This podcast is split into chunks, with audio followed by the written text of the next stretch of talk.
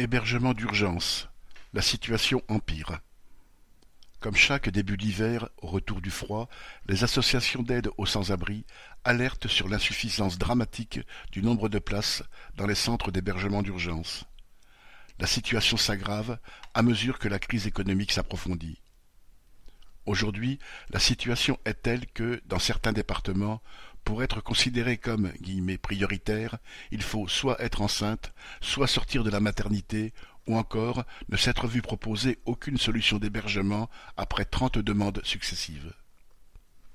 Être prioritaire ne signifie pas obtenir une place, loin de là. En Seine-Saint-Denis, le 28 novembre, 739 demandes de mise à l'abri ont été faites via le 115. Parmi les demandeurs se trouvaient quarante-cinq femmes enceintes et une centaine d'enfants de moins de quatre ans. Faute de places disponibles, tous ont passé la nuit dehors. Dans ce département, le SAMU social reçoit entre mille cinq cents et deux mille appels quotidiennement et ne peut en traiter que cinq cents. Et combien sont les personnes qui n'appellent plus, sachant par expérience qu'aucune solution ne leur sera proposée?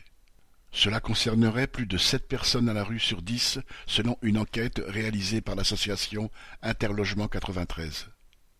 Alors que le nombre de sans domicile fixe, estimé à trois cent mille personnes, aurait doublé depuis 2012 et que bien des travailleurs sont aujourd'hui sur un fil, seule la réquisition des logements vacants peut répondre immédiatement à l'urgence de cette situation révoltante.